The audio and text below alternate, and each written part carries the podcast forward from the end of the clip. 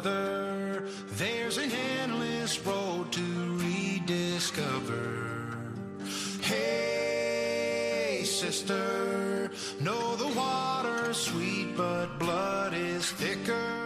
Protagonistas los jóvenes. Desde Santiago de Compostela, con el padre Javier García Rodríguez.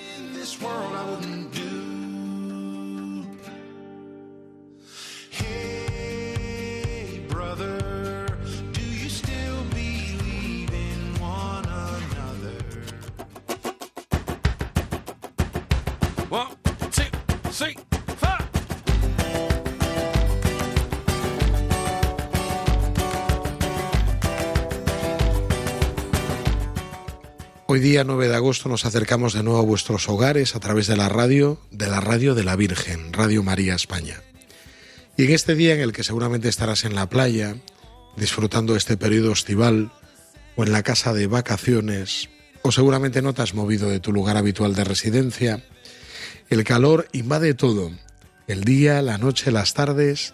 Sin embargo, también queremos que el calor de Radio María llegue a tu hogar. En esta noche en que a lo mejor estás solo, o te sientes a lo mejor desplazado, puedas disfrutar de una voz amiga que te acompañe en esta noche. Pienso cuántos jóvenes se sienten así, solos, desamparados. Y muchos de ellos acuden a lugares donde pueden encontrar a otros. Un calor momentáneo, pero que al final puede apagarlos. Como pueden ser las redes sociales o ciertos refugios donde ellos comparten su intimidad y que luego muchas veces se vuelve contra ellos. ¿Cuántos peligros tienen estos jóvenes que nosotros en nuestro tiempo no hemos tenido? Porque los vínculos que manteníamos eran vínculos con gente muy cercana. Recuerdo como años atrás mi hermano, cuando quería llamar a su chica, que vivía a más de 600 kilómetros de distancia, tenía que hacer cola en una cabina, de noche, con frío lluvia, esperando a que el anterior eh, que lo ocupara terminara, para poder por fin llamar a su chica que se encontraba a 600 kilómetros de distancia. Ahora todo lo tenemos en un clic y ese clic que aparentemente nos une más a la gente, muchas veces nos distancia. Hoy queremos abogar por la cercanía y queremos también que cada joven descubra la cercanía de Dios que se hace presente en su iglesia. Hemos vivido estos días atrás la peregrinación europea de jóvenes, miles de jóvenes que juntos peregrinaban y tenían un encuentro fuerte con Cristo y con su iglesia. Y ahora ya, sin parar en el tiempo, nos preparamos para la Jornada Mundial de la Juventud de Lisboa en el próximo verano. Miles de jóvenes que se encontrarán llamados no solo a estar cercanos por un clic, sino desde esa cercanía que Dios nos trae y que también su iglesia nos trae a cada uno de nosotros. Arrancamos. Bueno, pues dando paso al programa de hoy, hoy tenemos un contenido muy intenso y vamos a empezar hablando de la JMJ de Lisboa y de toda la actualidad. A continuación tendremos un testimonio, Francisco Álvarez, un joven que nos va a compartir cómo está viviendo su fe. Después daremos paso a nuestro momento Christus Vivit y tendremos una vez más con nosotros a Ricardo Sanjurjo. Y finalmente, Amor en las Ondas. Hoy cerramos nuestra temporada con un programa precioso sobre el hombre y la masculinidad.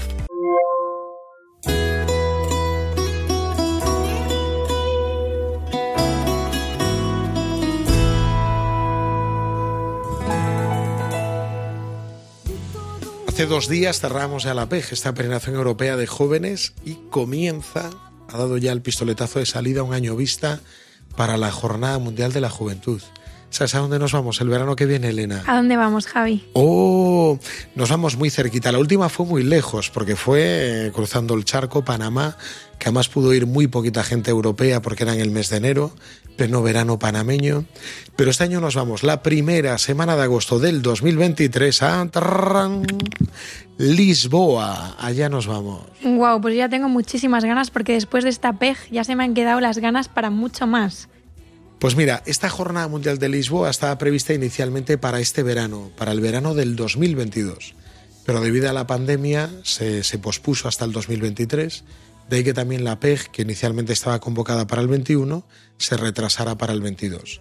De forma que ahora en el 22 hemos vivido la PEG y en el 23 nos vamos todos a Lisboa. No sé si lo sabéis también, pero hay un lema escogido. A lo mejor Fran y Rafa, que están aquí ya preparando esta peregrinación, ya saben y nos indican cuál es el lema de este año, de esta JMJ. Pues sí, el lema de este año es María se levantó y partió sin demora. Bien, porque además todas estas jornadas anuales, tanto las que son fuera de Roma como en Roma, están teniendo todos lemas muy marianos. La Virgen María está muy presente. Yo sé también que desde Portugal llevan meses preparando esta jornada mundial y que nos invitan a participar no solamente en la JMJ en Lisboa, sino los días previos en distintas diócesis. Es muy chulo, se hizo público hace poco eh, los santos patronos. Sabéis que cada jornada mundial tiene varios santos patronos que son intercesores y también modelos para nosotros. Entre ellos hay muchos conocidos y muchos desconocidos, ¿no, Fran? Porque hoy nos hablabas de ellos. Así es. Pues esta gente, o sea, santos muy conocidos como la Virgen María, San Juan Pablo II, San Juan Bosco y otros que para mí no son tan conocidos como San Juan de Brito, San Antonio de Lisboa, San Vicente de Zaragoza, eh, la Beata Juana de Portugal y Coimbra, la Beata María Clara del Niño Jesús.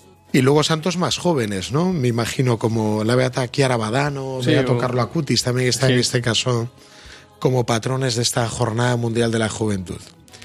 Oye, pues con estos patrones la JMJ va a salir muy, muy bien. Tiene que salir bien, es una invitación. Yo creo que además la gente está muy deseosa de participar en algo así, después de tantos años sin tener un gran encuentro, sobre todo en Europa, porque el último ha sido en América, que no han podido participar muchos europeos.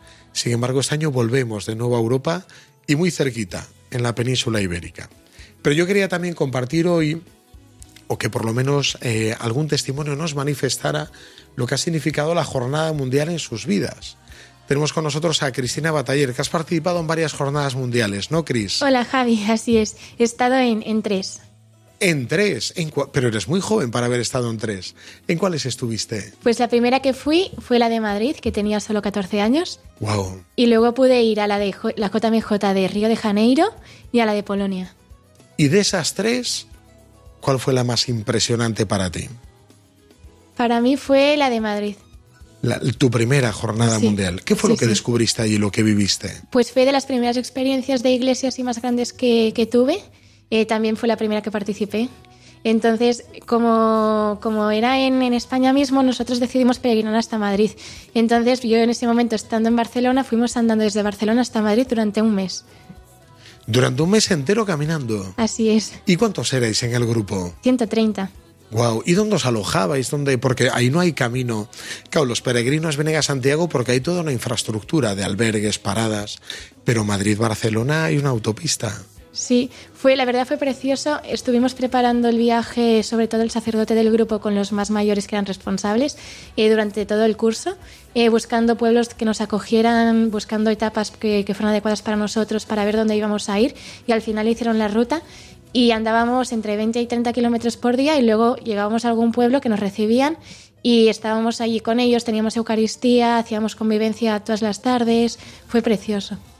Qué pasada. O sea que me imagino que la jornada mundial no solo fueron los días del encuentro, sino toda esa peregrinación que vivisteis. Así es. Luego también fue muy bonito el llegar a Madrid y, y ver al Santo Padre allí, porque después de tanto esfuerzo y tanto tiempo, es como la, la experiencia de llegar a Santiago, que, que llegas a ver el apóstol, pues, pues lo mismo con el Papa. Imagino que fue emocionante lo que dices, llegar y además encontrarse no solo al Papa, sino a muchos más jóvenes que habían estado haciendo lo mismo y que os reuníais todos allí por un mismo, por un mismo motivo. No sé cómo lo viviste el encuentro con los demás jóvenes del mundo. Sí, fue increíble y yo nunca había estado en algo así, así que llegar allí y ver que no solo éramos nosotros los de Barcelona, sino que había miles, millones de jóvenes que venían de todas partes del mundo, que estaban ahí reunidos, pues también para, para vi- vivir la fe, para estar con el, con el Papa, eh, pues la vigilia de, de oración en, en Cuatro Vientos, ¿no? que fue una pasada, no sé si alguno estuvo, pero me acuerdo que hizo muchísimo calor durante el día y por la noche empezó una tormenta y estaba todo el mundo gritando que no nos iban a mover, que estábamos allí por, por Cristo y con una alegría que yo no entendía cómo, de dónde salía esa alegría. Qué pasada. También es llamativo, fíjate, eh, la última jornada mundial fue en Panamá y hay muchos jóvenes, hay como una generación completa que no ha podido vivir aún una jornada mundial con lo que significa eso a nivel de, fe y de experiencia fuerte de iglesia. Tenemos hoy con nosotros a Rafa y Fran, dos jóvenes de 19 años, que yo no sé si con 19 años habéis podido vivir alguna jornada mundial en primera persona. No, la verdad es que aún no, aún no tuvimos la oportunidad de vivirla porque la de Panamá nos pilló en, en pleno curso y la de Cracovia pues aún no dábamos aún la edad pues para poder participar, así que... ¿Cuántos años teníais en 2016? Pues si no me equivoco, unos 14 a lo mejor o 15. 14 años. ¿En qué año nacisteis? 2003. Ah, no, entonces tenían 13 añitos, o sea, eres muy pitufos, ¿no? Eras, eras muy pequeñajos, con 13 años Claro. no podíais participar. Sin embargo, vuestros hermanos, tenéis hermanos mayores, sí que han participado en las jornadas mundiales, ¿no, Frank? Sí, mi hermano mayor participó y los tres hermanos mayores de Rafa. Y la verdad es que para ellos fue una, experiencia muy, muy enriquecedora. Mi hermano por lo menos vino muy contento y, y- y eso, pues como que sí, verdaderamente tuvo un encuentro con, con, Dios a través de la experiencia con todos los jóvenes. ¿Y cómo vives un hermano pequeño? ¿Genera envidia? Dices, yo a la siguiente voy, yo quiero ir. Cuando lo escuchas, hemos cruzado media Europa para ir a Cracovia, hemos pasado por Alemania, por Austria, por no sé qué. Tal, ¿qué sentía un niño, un, bueno, un niño, un adolescente de 13 años, cuando escuchaba aquellas historias y decía, yo me he tenido que quedar en casa? Pues se siente mucha envidia, pero envidia sana, de, ver que ellos están contentos y que tú también quieres compartir esa alegría de, de poder vivir un encuentro tan fuerte como una JMJ. ¿Tenéis ganas ya de ir a Lisboa? ¿Vais a participar en la Jornada Mundial de la Juventud? Sí, Como diócesis tenemos además la oportunidad no solamente de participar en la jornada, sino ir los días previos. Desde hace unos años, desde algunas jornadas mundiales de la juventud, eh, hay la costumbre también los días previos de acoger en las distintas diócesis del país que es sede de esa jornada mundial. Lisboa, junto con las dos diócesis sufragáneas, será el lugar de la jornada mundial, del encuentro esa primera semana de agosto, pero la semana previa, que es la última semana de julio, el resto de diócesis portuguesas, que son nada más 21, que es un país muy pequeño, 17 de ellas van a actuar como eh, diócesis acogedoras de días en la diócesis.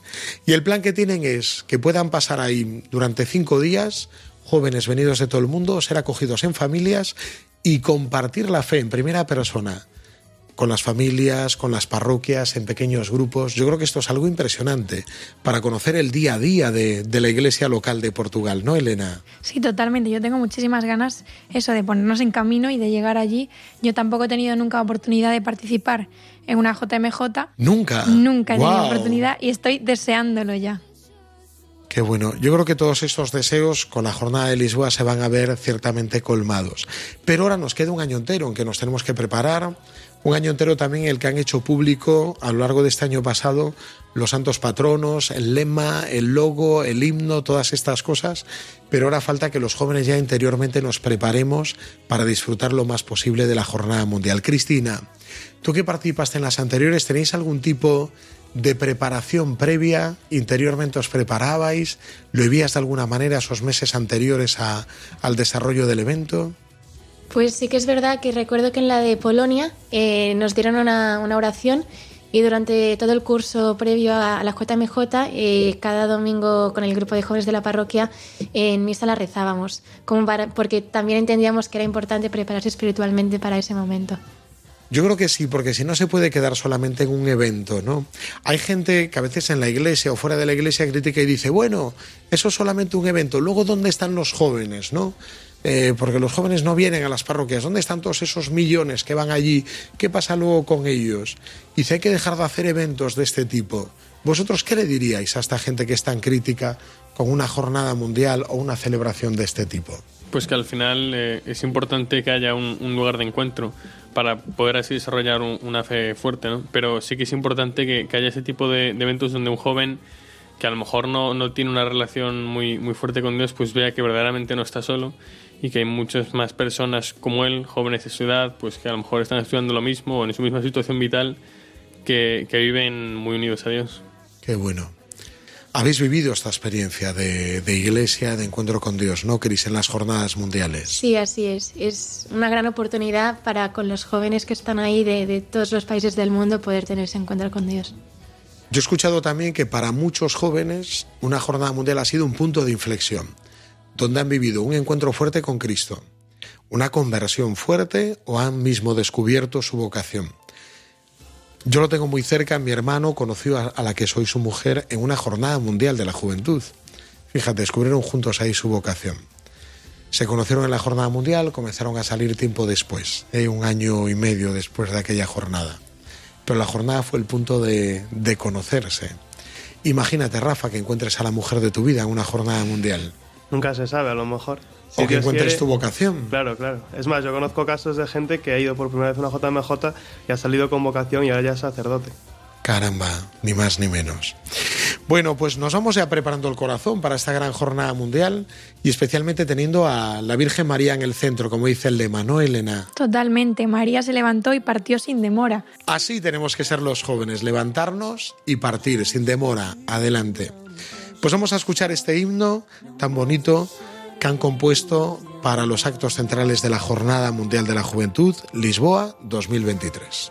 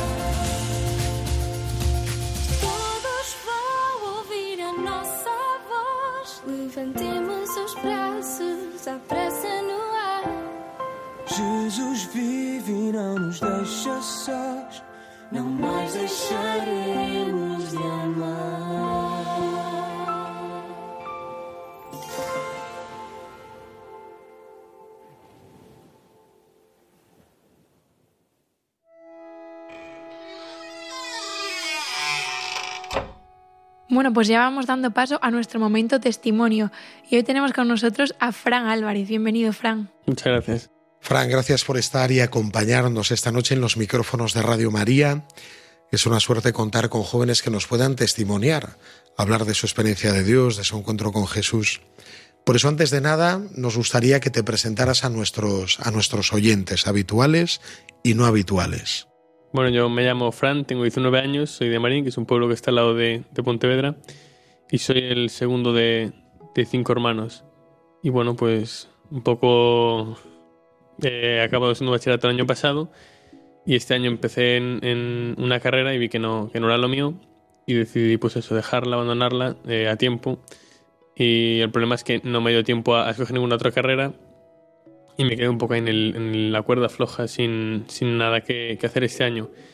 Y bueno, pues padre, el padre Javier me, me ofreció estar seis meses dedicando mi tiempo a, a la evangelización y bueno, pues aquí estoy en Santiago a punto de acabar ya esto.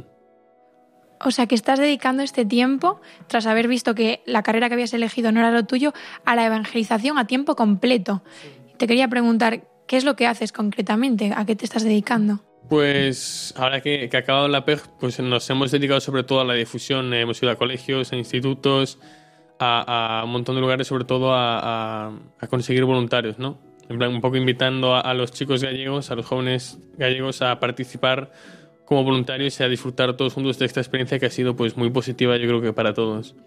Y además de eso, pues hemos realizado también tareas de evangelización, hemos realizado alfa, que son cenas donde pues la gente puede compartir, tanto si es atea como, como si es creyente, puede compartir sus vivencias, lo que siente, como, como ellos viven la vida y, y realizan sus, sus, bueno, su día a día.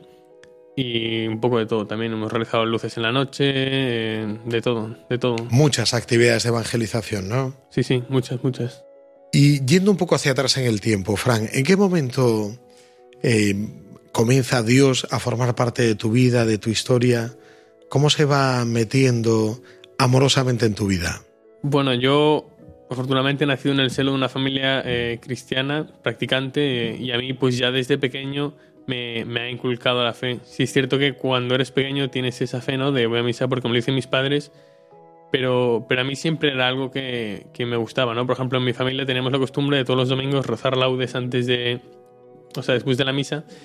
Y, y, bueno, nuestros padres pues un poco nos explicaban el Evangelio eh, de ese día y a mí eso fue algo que siempre me, me gustó, algo que siempre me ayudó, como, como que verdaderamente mis padres, que siempre quieren lo mejor para mí, pues, pues me estaban ayudando y dándome lo que al final ellos ya me han dicho muchas veces que es el regalo más valioso que nos pueden dar a los hijos.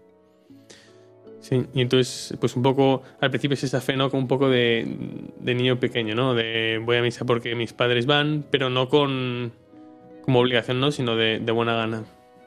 Entonces, si has nacido en una familia católica, nos cuentas, ¿en qué momento hay un punto de inflexión en el que dejas de tener fe porque la vives en familia y tomas tú la decisión de seguir, de seguir a Jesús. Mm, Sí, a mí me gusta explicarlo como, como que tus padres te, te ponen una semilla en ti, ¿no? Entonces ellos la riegan hasta que tú eres capaz ya de, de- de cultivarlo tú, ¿no?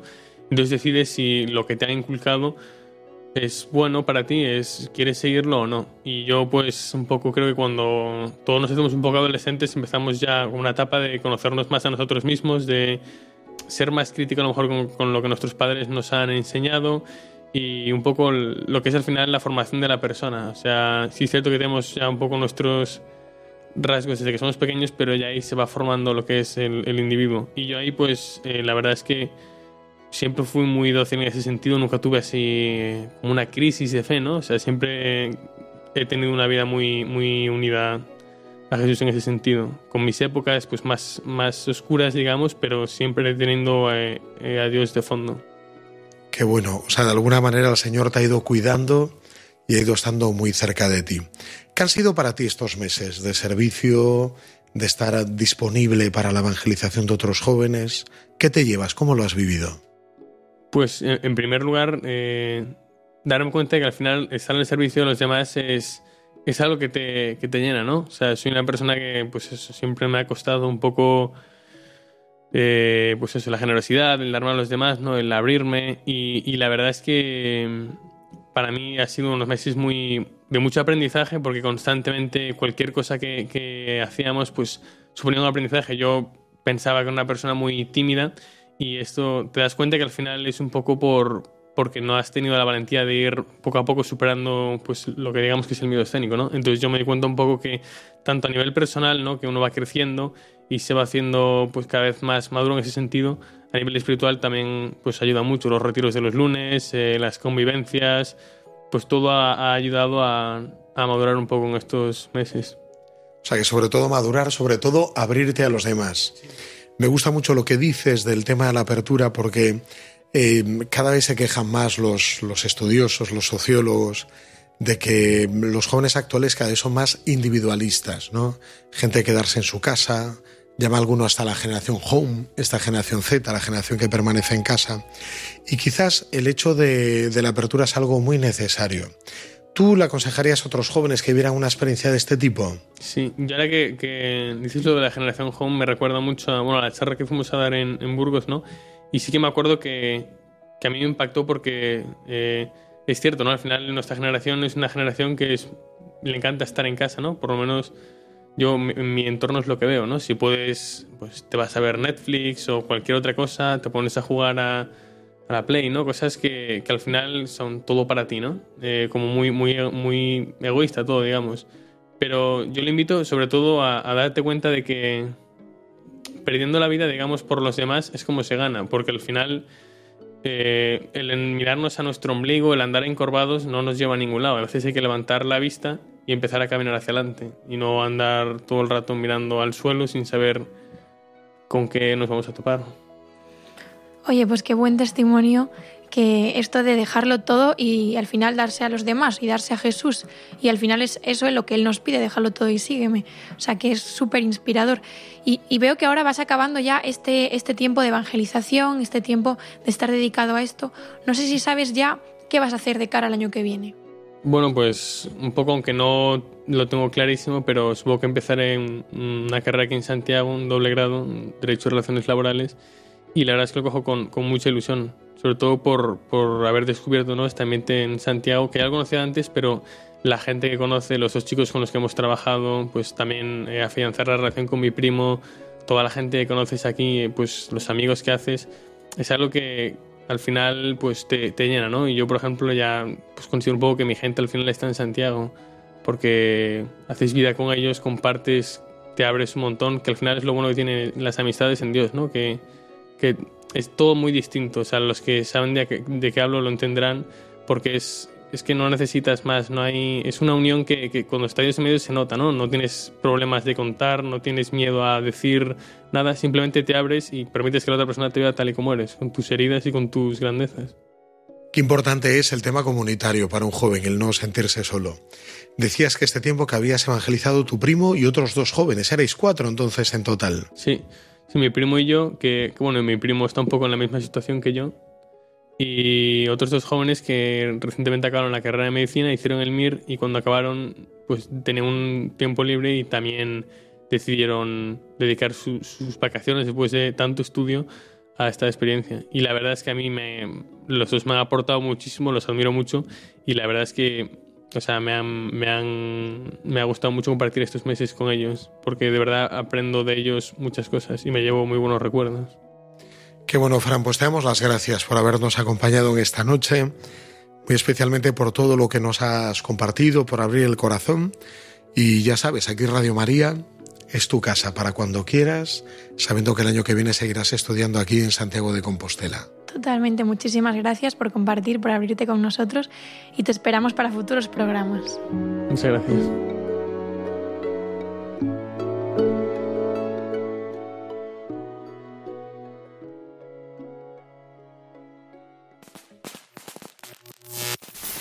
Momento Christus Vivit con Ricardo Sanjurjo. Bueno, vamos dando paso ya a nuestro momento Christus Vivit. Hemos estado leyendo todos los programas pasados estas palabras del Papa a los jóvenes. Todos los capítulos hemos acabado, Elena. Totalmente, Ricardo nos ha estado acompañando y hoy vamos a eh, echar, dar un paso atrás y poner la mirada en el total de esta carta. Sí, yo creo que es muy interesante, porque además de irnos desgranando, Ricardo, como bien te agradecemos, cada martes a la noche, desgranando capítulo a capítulo, hoy nos vienes a dar lo que son los puntos claves para que la gente centre la mirada y sepa exactamente dónde el Papa ha puesto el acento. Pues te damos las gracias, Ricardo, y te escuchamos con muchísima atención. Pues nada, encantado también de haber estado con vosotros estos meses y ya veremos qué pergeñamos para el año que viene, pero como decís, ¿no? Después de nueve meses hablando, nueve capítulos de la Christus Vivit, a lo mejor es momento de hacer balance.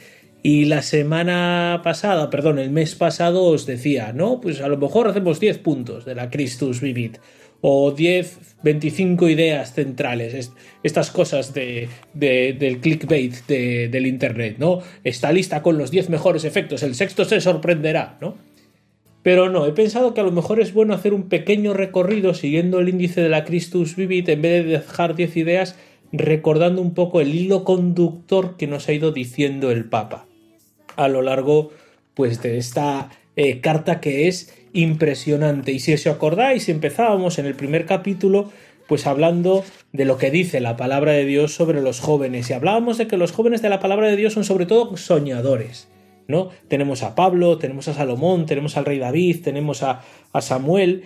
Son personas que, que miran la realidad con otros ojos. Y esto es precisamente lo que después eh, el Señor eh, eh, iba haciendo durante su vida, ¿no? En la adolescencia, en la juventud, pues Él es el que busca, el que anhela, el que desea estar con Dios. Y precisamente esto es lo que el Papa refleja, tanto de los santos en el- y de Jesús en el capítulo segundo, pero también como lo, lo que refleja de los jóvenes. La juventud es el tiempo de los deseos y del crecer y del, y del, del anhelar, del ideal, que a veces, muchas veces se nos pierde mientras somos, o a medida que vamos creciendo. Por eso, el Papa invita a, a tomarnos en serio esta, esta mm, con- condición de deseantes, de anhelantes, y lo precisamente de soñadores, y precisamente por eso les llama el ahora de Dios, porque es ahora. O sea, Dios vive en ese tiempo de los sueños, de los deseos, de los, de los deseos profundos. Es cierto que también pues, genera much- o sea, reconoce muchas de las dificultades que tenemos, ¿no? Pues la crisis en la que vivimos a, a muchos niveles, ideológico, económico, las heridas que muchos tenemos, pero ese ambiente de búsqueda, de querer crecer, de ser más, es lo que refleja precisamente el ser joven. Y él lo, lo, lo, lo utilizaba también un poco esta idea de los migrantes, ¿no? Los jóvenes son siempre los que están buscando esa tierra prometida, ese, ese destino. Los migrantes, para el Papa, que sabéis que tiene mucha sensibilidad para esto, pues es gran. Es, es el gran paradigma, ¿no? Para, para interpretar la realidad de los jóvenes. ¿Y cuál es la respuesta que le damos o que le da Dios a, a este, a estos jóvenes que buscan, que anhelan, que desean, que sueñan, que quieren más y más y más y que no se conforman? Pues precisamente es el amor, la acogida y este es el gran anuncio, ¿no? que, que si os acordáis, en el capítulo cuarto eh, se reflejaba como en cuatro grandes frases. Dios es amor, Cristo te salva, Cristo vive, que es el título de la carta, y el Espíritu te da vida. Estas cuatro grandes frases que en el fondo lo que vienen es a interpelar estos deseos de más que tiene el joven. Claro, eso significa que, que la propuesta tiene que ser eh, una propuesta anclada, por un lado, en estas cuatro frases, en estas cuatro frases de Dios, de, Dios es amor, Cristo te salva, Cristo vive y el Espíritu te da viva, vida, perdón, pero también al mismo tiempo que esté anclada en esa situación vital de los jóvenes. Y es lo que en el, Popo, en el, en el, en el capítulo 5 el Papa eh, va a proponer a los jóvenes, los caminos de juventud, que en el fondo es dar respuesta a estos sueños. Y se nos invita a los que trabajamos en la pastoral juvenil o en la pastoral universitaria, como es mi caso, a ser capaces de fomentar estos sueños, de fomentar estas ganas de vivir, estas ganas de experimentar, estas ganas de crear algo nuevo. Porque si hay algo que, que genera o que, que, que aúna a los jóvenes con Dios, este, es esta novedad. Dios es el que hace nuevas todas las cosas y los jóvenes son los que traen la novedad a nuestra sociedad, ¿no? Pero un experimentar siempre al lado de Cristo, que nos ayuda a crecer, que nos ayuda a madurar. Fijaos lo, cuántas cosas profundas hemos dicho, ¿no? Una idea de los jóvenes como gente que sueña, que crece, que quiere más, que, que, que proyecta, que sueña el futuro y que construye el futuro ahora. Pero también un Dios que sale en respuestas de estos deseos, de estos anhelos, que muchas veces tienen la forma de heridas, con un amor que acompaña, que acoge, que salva, que sana y que da vida. Y así tiene que ser nuestra propuesta en pastoral, en pastoral juvenil, y así tenemos que ayudar a los otros. Y de hecho, el Papa insiste mucho en esta dimensión misionera de vivir la juventud en clave cristiana, ¿no?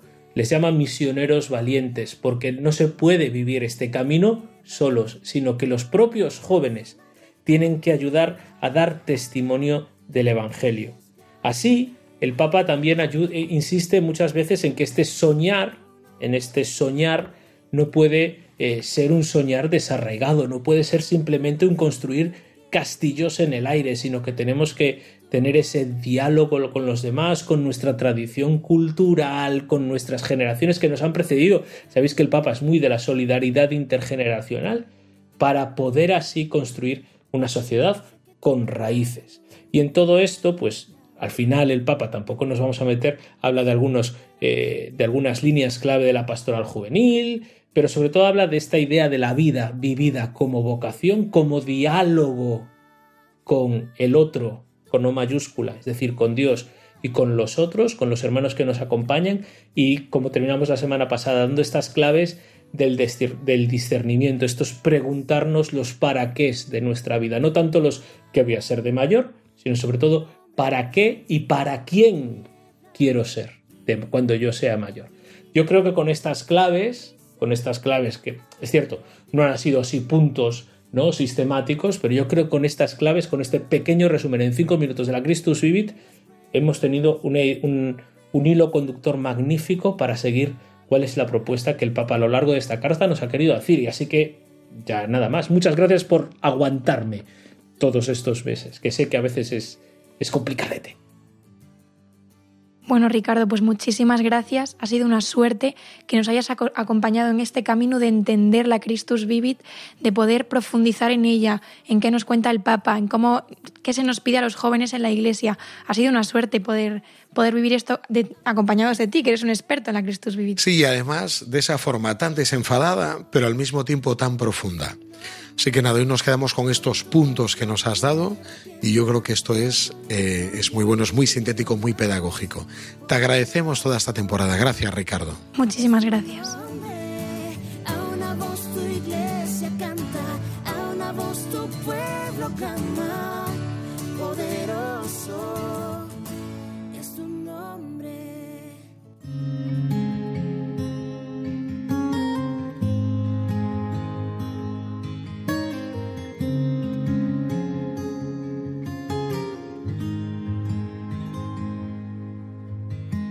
Busco entender, solo pido, Padre fiel, que ahí contigo esté, disfrutando de tu gloria, saltando de victoria, más libre que nunca, que contigo esté. No,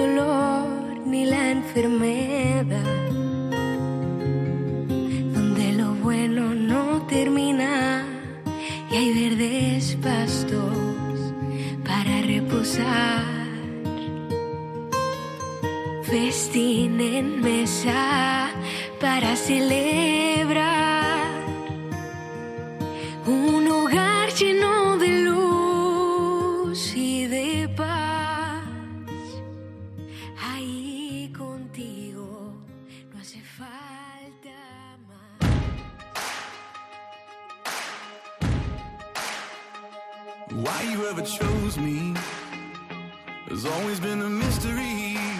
El amor en las ondas con Cristina Cons.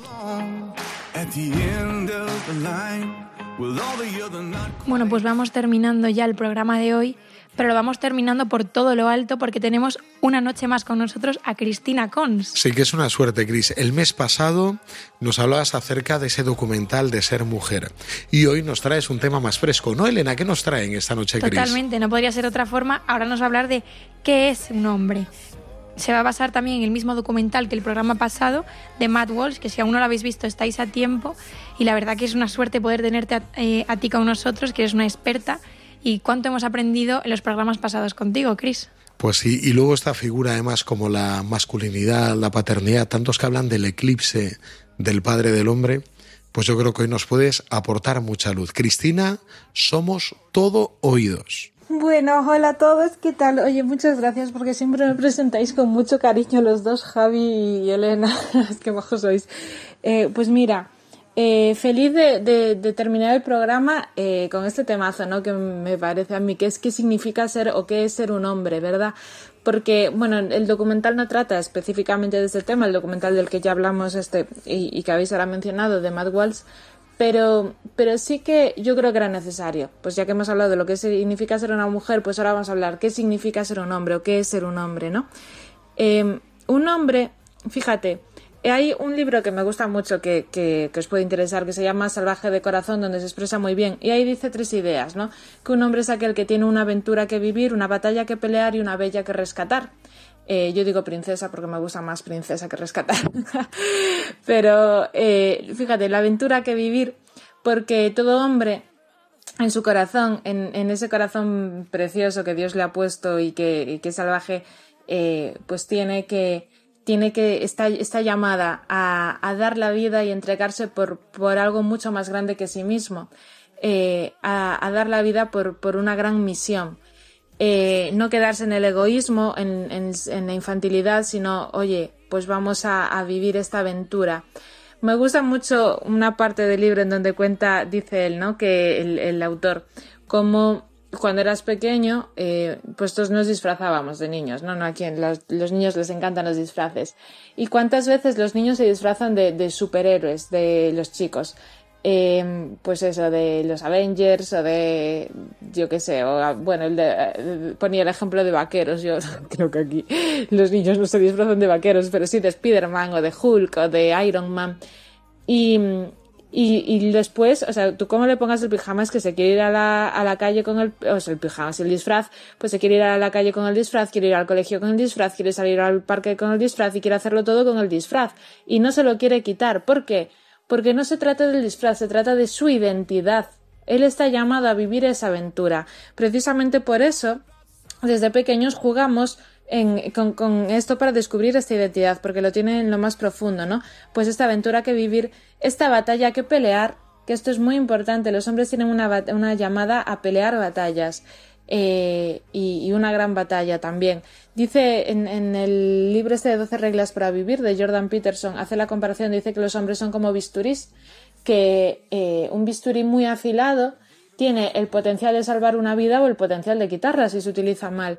Pues esto es, ¿no? Y el hombre no debería tener miedo disculparse por su, su, su llamada también a, a, a batallar, a pelear, eh, o, o esta llamada a la fortaleza y a la protección. O sea, es que esto es necesario, ¿no? Parece que a día de hoy eh, cualquier muestra de, de fortaleza, de, de lo que sea en un hombre, eh, parece que tienes que ir pidiendo disculpas, o sea, para nada. Es que esto es propio de la masculinidad y es algo bueno. Y también dice Jordan Peterson en este libro una cosa parecida a esto, lo intenté buscar al prepararme el programa, pero no lo encontré la frase. Pero bueno, decía algo así como que eh, si, si estamos asustados por los hombres que, que eran así, que eran pues salvajes en este sentido, que, que querían pelear batallas tal, pues esto nos da miedo. Eh, mucho más miedo debería darnos el hombre que no es así, el hombre que no es fuerte, el hombre que es pusilánime. O sea, esto sí que es lo que nos tiene que dar miedo, porque el hombre propio del hombre es esto, es, es pelear batallas. Y, y es una, o sea, pues, pues esa es una dimensión que hay que vivir y hay que disfrutar y hay que descubrir en su, en su, en su medida, ¿no? O sea, obviamente no tienes que ir por ahí pegando gente, entiendo que no estáis entendiendo esto, pero bueno, pues vivirlo así, eh, sabiendo que, que, que no hay nada de malo en esto. Y luego una bella que rescatar. También plantea el libro de Salvaje de Corazón esto. Y a mí me gusta mucho porque, pues el hombre, dentro de que tiene que vivir aventuras y pelear batallas, el hombre tiene una capacidad de ternura infinita también. Tiene capacidad de proteger y tiene capacidad de, de, de amar y de cuidar. Eh, no ahora cuando veo siempre a mi marido con el bebé, digo, pero esto es una, bueno, en mi vida, ¿no? Me hubiese imaginado yo a mi chico siendo tan tierno y tan dulce, ¿no? Pero, pero fíjate, pues sí, es que tienen esta capacidad también y es necesaria. Entonces todo esto es necesario en ese hombre eh, que es precioso y también tiene esta llamada a rescatar una bella y, y fíjate que hasta el propio sacerdote, o sea, que, que no está casado, eh, pero que encarna en sí mismo a Jesucristo, ¿qué- ¿cuál es su bella que rescatar? Pues la propia iglesia.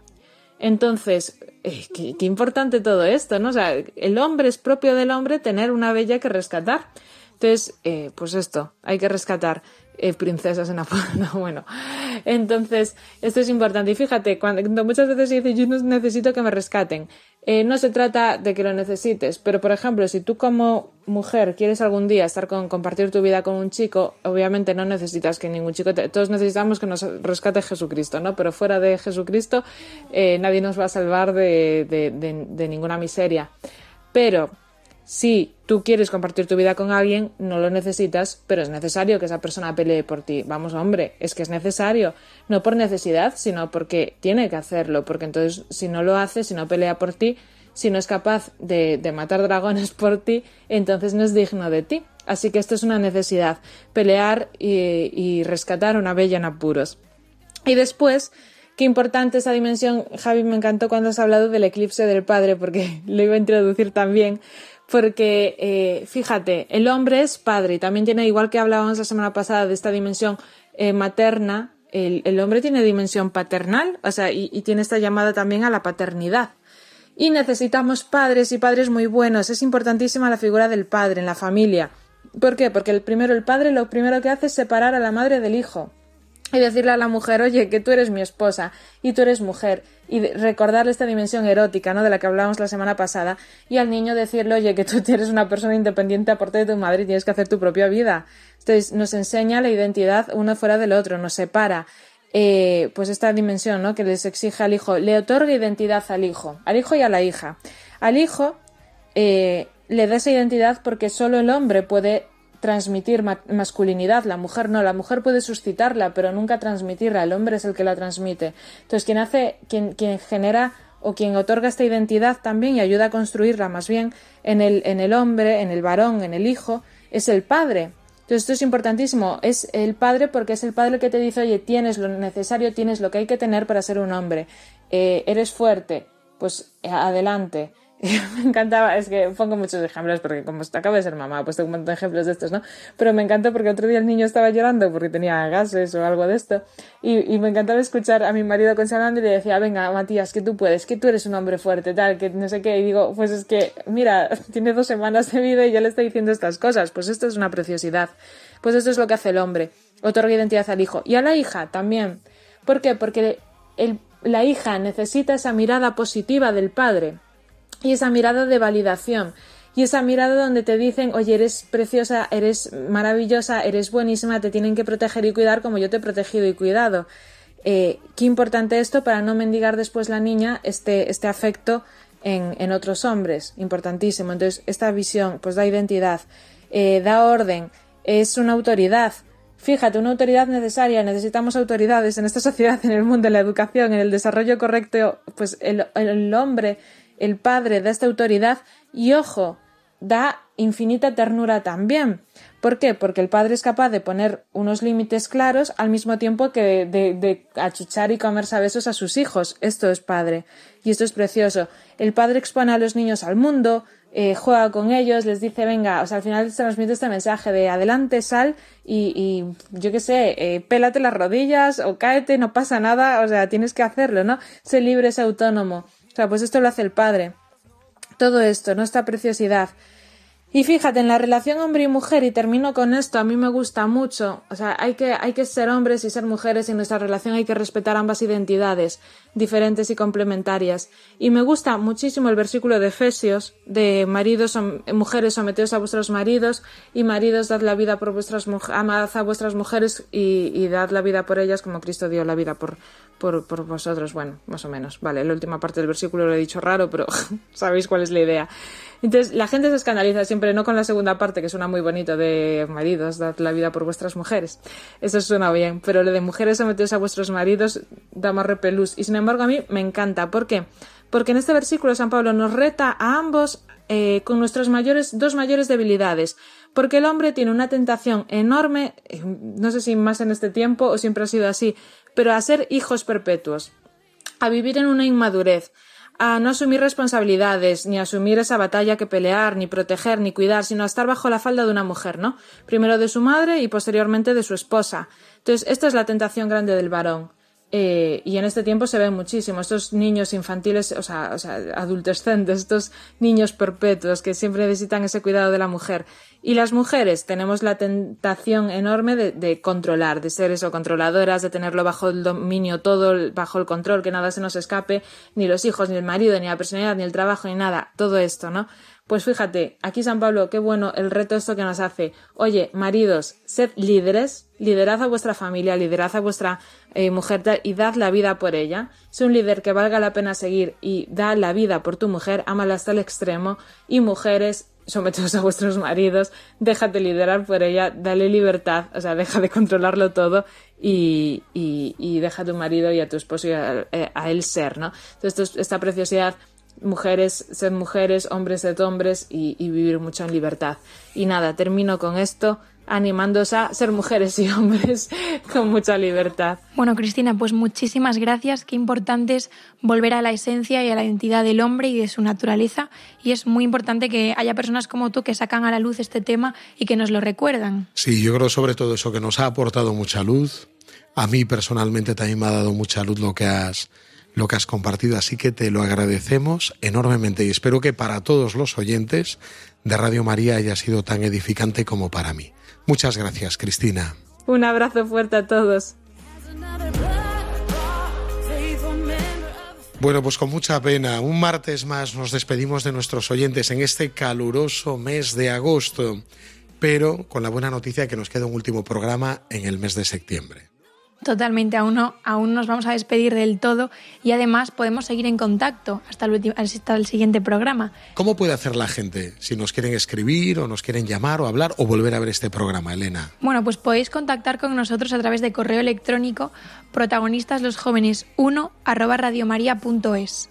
Repito, protagonistas los jóvenes 1 arroba radiomaria.es. Estamos a vuestra disposición. Y también en la web www.radiomaria.es podéis volver a, a escuchar este programa en la parte de podcast o aquellos que uséis Spotify, también lo tenéis disponible en el canal de Radio María. Así que os esperamos en el próximo programa. Hasta el mes de septiembre. Hey, brother,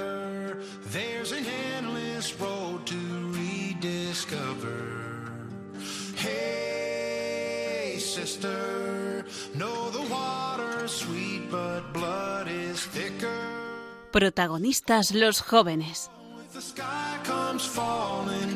Desde Santiago de Compostela con el padre Javier García Rodríguez.